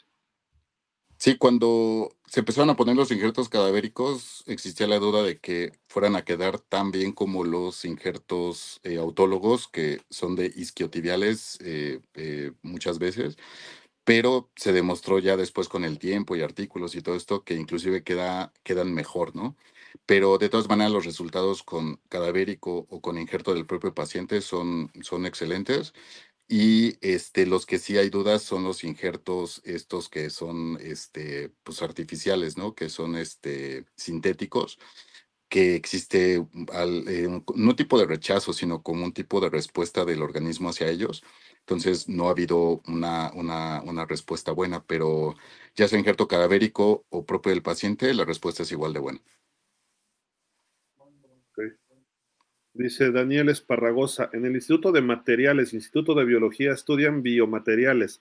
Esto en la UNAM. ¿Acaso hay otra universidad seria en México? no, ahí sí, no sabré decirlo, pero sí, este, pues biología, ingeniería biomédica, son todos estos que se encargan de, de saber qué materiales, este, sobre todo sintéticos, se pueden colocar en el organismo. ¿Pero eso es investigación mexicana o viene de otros lados? No, de, de otros países, pero este, pero sí hay bancos de tejidos en México y pues entre mejor calidad eh, puedan ser desde la toma de los injertos, la conservación, todo esto, pues es mejor para el paciente. Ser Blue dice, hay rumores que a Mike Tomlin lo cambiarán por selecciones del draft. ¿Tú eres Tomlin lover o Tomlin hater, este Doc? Mm, yo soy Tomlin a medias. O sea, ni fu ni la mitad. Sí, sí, no, no, no. O sea, hay semanas que, que, lo admiro mucho y digo, ¿cómo es posible que siga ganando? Este, y hay otras semanas que digo, ok, eh, es un head coach que no indica la ofensiva, no indica la defensiva, tiene sus coordinadores, pero pues eh, al final de cuentas es el que lleva el control del equipo y, y hay semanas donde eh, su equipo parece que se perdió y de repente a la siguiente semana se integra, pero pues también toda esa inconsistencia hace que, que, que, lleven la marca que tienen, ¿no? Y no es esta temporada, sino ya son muchas. Entonces sí soy como una semana sí, otra semana no. Ok. O sea, Tomlin voluble. Sí. Rafa Rangel, se ve muy poderoso Ravens. ¿Cómo doblar esa defensa? Muy fácil, Rafa. Tua, super Tua lo va a hacer. Oh, ¿por qué se burlan de mí? Estoy hablando en serio. Gabriel Rodríguez. que sí. Sería bueno, Phil, digo, no es por acá ni seguirte el rollo. Sería bueno para la NFL un, una, un, algo, algo drástico, ¿no? Como dices, que son sus clientes, la nacional, con los Ravens, y que, y que Miami le gane en la casa a los Ravens la otra semana. La verdad que sí sería algo, pues algo, algo diferente, pues algo como lo que esperamos, ¿no? Cosas cosas que no deberían de pasar. Pues. Yo nada más les digo algo. Los Rams que tienen un sistema un poco parecido al de Miami, con receptores este, del estilo, el Pucanacua, Cooper Cup, eh, corren el balón más o menos como Miami, no es un equipo tan físico. Eh, no sé si fueron a tiempo extra o al final lo sacaron los Ravens en Baltimore. Puede repetirse más o menos esa circunstancia. San Francisco es un equipo más físico y de hecho iban 13-12 al medio tiempo ya de repente fue donde los Ravens se, destramparon, ¿no? Pero no, yo personalmente no creo que Tua cometa los errores de Purdy. Ayer Purdy se vio un Purdy novato, un Purdy joven, que sí forzó pases. Yo insisto, no todos fueron su culpa, pero un veterano no hubiera forzado esos pases, como dice el doc. Entonces creo que eso Tua ya lo, ya lo ha superado. Tua lo hacía hace no mucho pero Tua se vio contra Dallas, no forzó ciertos pases y por eso se fue en cero intercepciones. Y hubo una captura que no pudo quitarse porque le cayeron todos los de Dallas, ¿no? Pero a final de cuentas, creo que Miami puede, puede ser, si juega inteligente ofensivamente, puede generarle daño incluso a esa defensiva, aprovechar su velocidad, aprovechar su presión, y eso lo sabe hacer bien Mike McDaniel. Es de las cosas buenas que tiene nuestro head coach. Entonces, digo, el plan de juego va a estar listo y no va a ser igual que el año pasado, como decíamos, ¿no? Pero sí creo que Miami va a competir. No sé hasta qué punto, ¿no? Yo sí creo que Baltimore es, si no es mejor equipo como tal, eh, probablemente esté jugando mucho mejor. Y Miami llega muy traqueteado de lesiones. Connor Williams fuera, eh, Aikenberg de repente juega de centro, de repente de guard y de repente me lo echan para atrás y lo ponen a ver las lámparas. Eh, Robert Hunt, el buen guard, está fuera, no sé si ya vaya a jugar. Teron, Amstead juega uno, se pierde dos, va, regresa el viejito, o sea, no sé si has visto la lista de lesionados, Doc, de los Dolphins los últimos dos años. Teron Amstead empieza con tobillo, la segunda semana tobillo y rodilla, luego hombro, y, le siguen sumando y termina la temporada con la lista, pues, pues, digan que no le duele, ¿no? O que no tiene problema, porque este cuate así está y, de repente descanso de veteranos, no, pues ya pues, se vaya a retirar, ¿no? Es muy bueno y de repente juega y hace jugadones, pero luego dices, pues no, ya, ya no puede, ¿no? Pero en fin. Dice Gabriel Rodríguez, buenas noches, comentario jocoso. Aquí tendremos servicios médicos como el que tuvo Rogers, según el habitante de Palacio Nacional. Igualitos. ¿Cómo era? Art, ¿qué? ¿Cómo se llama? Art. Artrex. Artrex. Artex. va a patrocinar la 4T. Sí. Que la 4T dijimos que era la línea ofensiva de Dallas, ¿no? Porque era este Tyler. Tyrone. Tyrone. ¿Qué, ¿Qué, otro había? No, no. Ah, Terrence Steele. Y había otro. Tyler, Tyler, Tyler, Bass puede ser el otro Tyler. Sí, tenías cuatro, cuatro T's ahí, sí. Ah, eh, ¿no? Viadash. Tyler Viadash. Igualito Dallas y la 4T en la línea ofensiva, nada más los nombres, nada más los nombres. Mm. No se me esponjen, Aarón, no se me esponjen. José Manuel Hernández, ustedes que saben más, ¿qué, ¿qué, combinación se necesita para que Raiders califique y para que Delfines termine sembrado uno? Raiders ganar sus dos y que Chiefs pierda los dos. Eh, pero eso para que gane la división pudiera ganar uno y meterse de comodín por ahí los Raiders. No es cierto, los Raiders necesitan ganar los dos para calificar o para ganar la división. Eh, y Miami, para que termine sembrado uno, ganar sus dos partidos nada más. Si le gana a los Ravens esta semana y puede ganarle a Buffalo la última, Miami es el sembrado uno. Aunque usted no lo crea. Se quedaron los dos así como que, ¡ay, un cuero! Oye, ahí les da el dato, ¿eh? Miami no es sembrado uno de la americana desde 1984, eh, que fue cuando llegaron al Super Bowl en el temporadón de Marino. Eh, ha, ha calificado como sembrado dos, etcétera, ¿no? Y sí, jugó finales de conferencia en el 85 y en el 92, pero había calificado como el 2. En el 85 el 1 habían sido los Raiders y en el 92, ¿quién fue? Buffalo sorprendió a alguien, creo que Pittsburgh era el 1, creo que Pittsburgh era el 1 y le pegó en, el divisional, porque Buffalo le había ganado a Houston en el, el juego ese del regreso y luego creo que fue contra el equipo de Cowher que todavía no ganaba este Doc, tú te debes acordar de ese equipo, que llegaba a playoff muy bien y pum, se los echaban luego, luego, ¿no? Y fueron a Miami porque Miami les sembrado dos y ahí Miami les, este, bueno, Buffalo les pegó feo, ¿no? Entonces, llevamos un largo rato, o sea, ya nos toca, los Ravens fueron campeones hace 7, 8 años, o sea, no sean así. Black, Black Tepper dice, los linebackers son Quinn y Roquan Smith y Harrison y Kyle Van Noy los suplentes. Odafe o Owe y Clowney son los edge, eh, o Clowney, pero pues Clowney de repente como que sí, como que no. Juegan 3-4 y la línea defensiva son Pierce, Brent Urban y Madubuike. Correcto, sí. Yo, yo hablaba de Quinn y de Roquan, ¿no? Que son los. Me encantan cómo juegan los dos. Y Banoy lo hace muy bien de reserva, ¿eh? Es, eh, Ser Blue arriba Miami Dolphins, muy buen juego de Miami contra Dallas. Lo malo es el próximo juego. Algunos expertos le dan 81% a Ravens y 19% a Miami. Y el juego de Dallas, 73% Dallas y a Detroit 27. Aaron celebrará.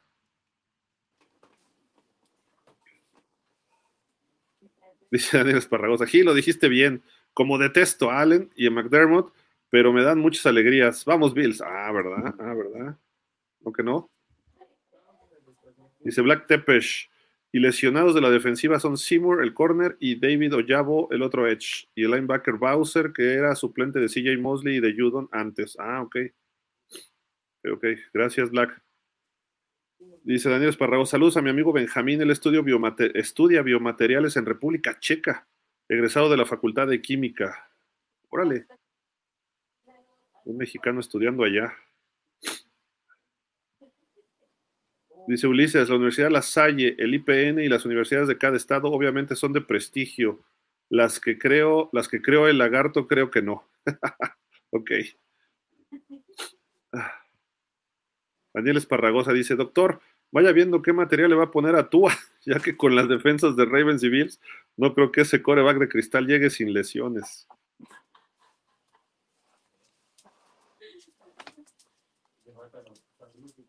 Se ha mantenido sano, ¿eh? Sí. Sonia Lema Gil para... el- Ah, sí, perdón. Le toca a los Bills el último. Les va, es, Miami es contra, contra los Ravens y luego contra los Bills. Uf, Sí.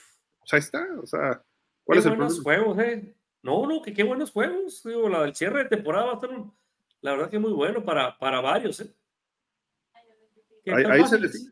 Ahí se define. Sí. Fíjate, Miami tenía que ganarle a Dallas para calificar. Ya lo hizo. Para ganar la división tiene que ganarle a los Ravens. Y para ser el sembrado uno tendría que asegurarse ganándole a los Bills. Ya con eso prácticamente estaría sembrado uno. Entonces cada semana Miami tiene que ir escalando. De aquí Miami no pierde hasta la próxima temporada, hombre. Que conste que aquí se dijo, ¿eh? Aquí se dijo. Porque luego dicen, ay, sí, ahora sí se subieron al tren y no sé qué.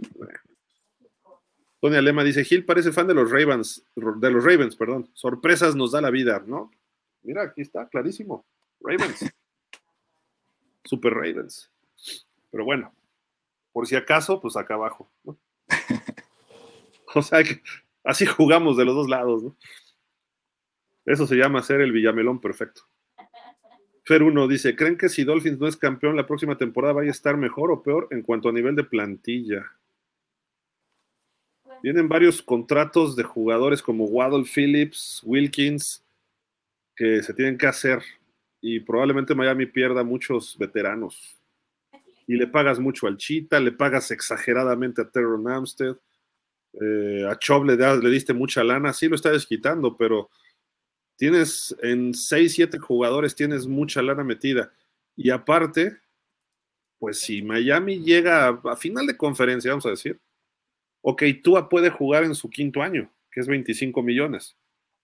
Pero en realidad tú crees que la gente de Tua va a decir, oye, Tua te llevó sano todo el 2023 a la final de conferencia, me tienes que dar un contrato por lo menos, por lo menos como de Sean Watson, 45 millones, una cosa así. Entonces, eso partiría a los Dolphins. Entonces, va a haber problemas el año que entra. Si no es este año, va a estar muy difícil mantener la escuadra. Puedes re reconstruirla, ¿no? Pero es lo que decía Daniel hace rato, ¿no? Del ciclo que son como de cuatro años en Búfalo. Búfalo ya empezó a perder jugadores porque ya no pudo mantener ese mismo equipo. Le das la, la nota a Josh Allen, pero no le puedes repartir la lana a todo el equipo.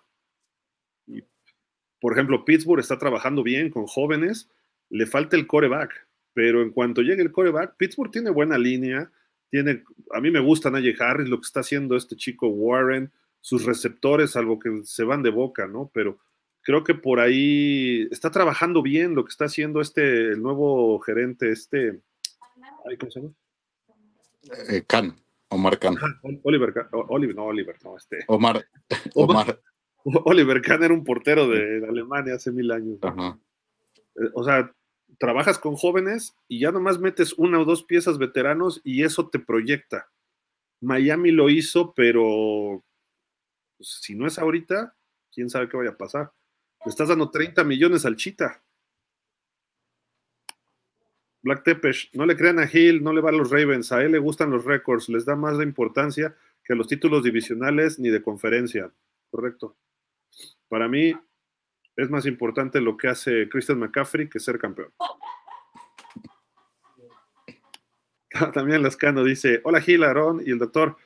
No se llama Roberto como la canción Doctor Roberts de Beatles. Le pegaron feo a mis 49ers. Nos tenemos que levantar de esto en playoff. No se puede tener un juego así. Sí, ¿no?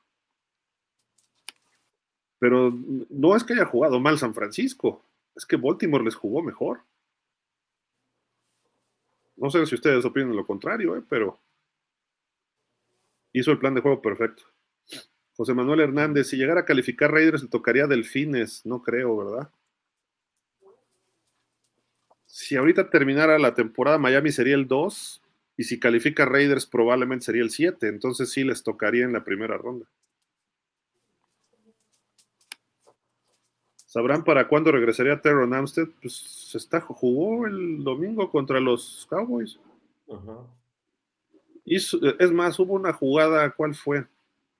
El touchdown, el pase de touchdown a Mustard. Él como que avienta al Edge y lo saca de la jugada y Mustard por ahí puede pasar, que por poco y Tua lo manda mal, ¿eh? pero bueno, estuvo Amstead, sí, sí jugó todo el partido.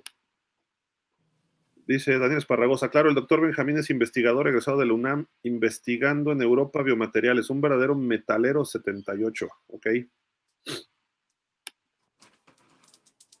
Black Tepper dice, no hombre, Gil anda pensando en fútbol ya, Oliver Kahn, no, Omar, Omar Kahn, Omar. Ya acabamos, este, ¿algo más que quieras agregar, Aaron, por ahí? Uh, no, simplemente, pues un gusto, Doc, conocerlo, no no recuerdo si de las primeras veces que entré, Gil, creo que me tocó verlo una vez que estaba Diego, Diego, ¿qué? El, el, el Fantasy. Sotres, Diego Sotres.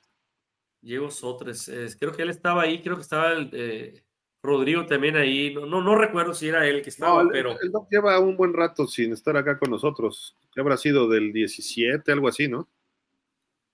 Pues es que todavía no, no pasaba la pandemia, todavía no había transmisiones por internet. Estábamos Todo en radio. Estábamos, estábamos en radio. en radio. En radio, ajá. Y ahí andábamos. Ah. 16, 17, todavía creo que por ahí alcanzamos. Sí, no, entonces no, tenía el gusto de conocerlo. Este, pero Gil, pues nada más invitar aquí a la gente. Mañana andaba un poquito norteado yo con la Navidad de que cayó el lunes. No sé por qué traía en mi cabeza que todavía era lunes hoy. Y, y anda, necesito prepararme para el programa de mañana. Así que los invito a la gente, pues a los aficionados, a los Dallas Cowboys, a mi programa ahí en Cowboys Time, tiempo de vaqueros, mañana miércoles a las 6 de la tarde de la Ciudad de México, 5 de la tarde de la, de la ciudad aquí de Hermosillo, acá en Sonora. Los invito a, nuestro programa ahí con, pues, con el buen amigo Luis Fernando Pérez, el sonorense también ahí que, que trabaja directamente con, los, con la organización de los Dallas Cowboys, ¿no? Correcto, pues, este digo, si quieren les mandamos unos Kleenex, ¿no? Ahí para... Oh, a lo mejor podrías entrar, Gil, mañana con nosotros a platicar ahí, pues ya ves que se enfrentaron con los, con los Miami Dolphins, ¿no? No, no, por Dios, por Dios. ¿Y mis Lions qué? Van contra mis Lions de toda la vida. Ah, también. Va a estar muy bueno el tiro, ¿eh? Con los Lions. Creo que se, presta mucho análisis ese juego, ¿eh? Digo, la ventaja para Dallas es que es en su casa, pero mañana los vemos a las 6 de México, 5 de ustedes, ¿no? Sí, así es. Si, si hay chance, igual les caigo este, por ahí, Aaron, para pues platicar un poquito, ¿no? De ese 22-20 ay, hasta me emociona. No, mira, Miami puede perder todos los partidos restantes de la temporada, pero ya le ganamos a Dallas. Ya, con eso ya se, cumplió. Le ganamos a los Jets dos veces. Ya con eso, mira, ya hicimos el año. Ya. No, es que, es que digo, Aaron es muy, muy sensato, pero hay muchos fans de los Cowboys que sí se ponen muy loquitos. Y ahorita desaparecieron todos mis amigos Cowboys se les fue el internet.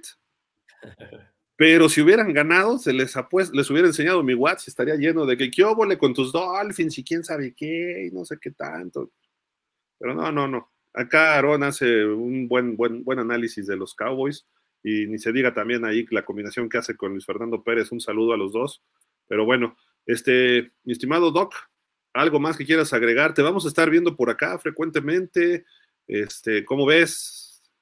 Sí, no, pues eh, agradecerte, Gil, eh, un gusto, Aarón, y eh, bueno, pues yo feliz de participar todo lo que pueda aquí en, pausa y más con las lesiones de los jugadores de la NFL. Va, perfecto, ya, te comprometí. no, pero sí nos estamos viendo por acá, Doc, este, un gusto que estés acá de regreso y nos estamos viendo. Dani no se pudo reconectar, pero a ver si el jueves ya puede estar con una mejor conexión porque anda, pues anda en México ahorita y anda consiguiendo conexiones, no está en su casa oficialmente, ¿no? Pero bueno, acá andamos y entraron otros comentarios rapidísimos, ya para terminar. Darío Pérez dice, yo creo Gil, por una temporada no se puede arriesgar Miami con Tua, le tienen que dar contrato de quinto año, si el siguiente año se mantiene sano, entonces sí habrá contrato y fuerte y a sufrir. Pues sí, pero si este año te lleva a la final o al Super Bowl, ¿qué haces? ¿No? Digo, yo, yo estoy de acuerdo en lo que dices totalmente, pero ¿por qué? Porque además tú a, por un año bueno, ahora sí que como dicen, una, un calorcito no hace verano, ¿no? ¿Cómo, es? ¿Cómo dice el dicho? O sea, ya estoy como el chapulín colorado, ¿no? Pero bueno, este, o, sea, una sola temporada no te hace una carrera y Tua es muy frágil y se puede lesionar muy fácil, se puede lesionar todo el domingo y se puede venir abajo la temporada de Miami. Y no porque Tua sea el gran coreback, porque yo lo he dicho mil veces, simple y sencillamente porque el sistema y todo el equipo de Miami gira alrededor de las capacidades de Tua. Por eso Miami se ha visto bien y Tua lo ha desarrollado y se ha visto mejor y tiene confianza. Entonces, si Tua se lesionara ahorita hay un problema. Y si y Tua se va a lesionar, si no es la pierna, es el hombro, es la cadera, va a ser otra conmoción. Esperemos que no, pero va a ocurrir. Ojalá y no sea este año, que este año es el que está jugando bien y consistentemente. Eso es importante. Tua lleva cero intercepciones en los últimos cuatro partidos. De esos cuatro partidos, pues el más fuerte es Dallas, siendo, siendo realista. Todos los demás eran pues puro este, muerto, ¿no? Los Jets, Washington, se perdió con Tennessee que no se debía perder, pero también Tennessee anda muy mala, ¿no? Entonces, estoy, estoy de acuerdo, no le des el contrato, pero si, si, si por algo Miami se cuela al Super Bowl, pues tienes que dárselo, ya, ni modo, pase lo que pase, ¿no? Black Tepes, una pregunta para el doctor. Hamilton ha tenido ya como tres veces en la temporada la lesión de rodilla. ¿Eso no será algo crónico? Eh, Hamilton, Hamilton, ¿quién? El de ayer, Kyle Hamilton, ¿no? De los. Ah, sí, sí, sí. Bueno, ayer eh, eh, me llamó mucho la atención la jugada y la estuve repitiendo y yo creo que sí podría ser lo, que tú mencionas, este Black, Black Tepesh, que este, porque él se ve que cuando va a taclear no se lastima que le caigan en la rodilla, sino él apoya la rodilla, siente el dolor y entonces cuando, cuando tira, cuando tira al, jugador, ya está, cambia de posición la rodilla para no tocarla.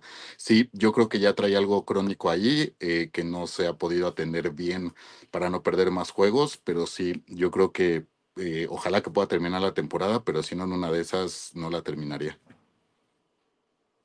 O sea, puede ser crónico. ¿Crónico qué es? ¿Que ya anda tocado o qué sé Sí, normalmente son lesiones de meniscos que, les duele, les duele, les duele, se inflama la rodilla y que en algún momento se tienen que operar, pero pues que lo van alargando para no perderse juegos en la temporada.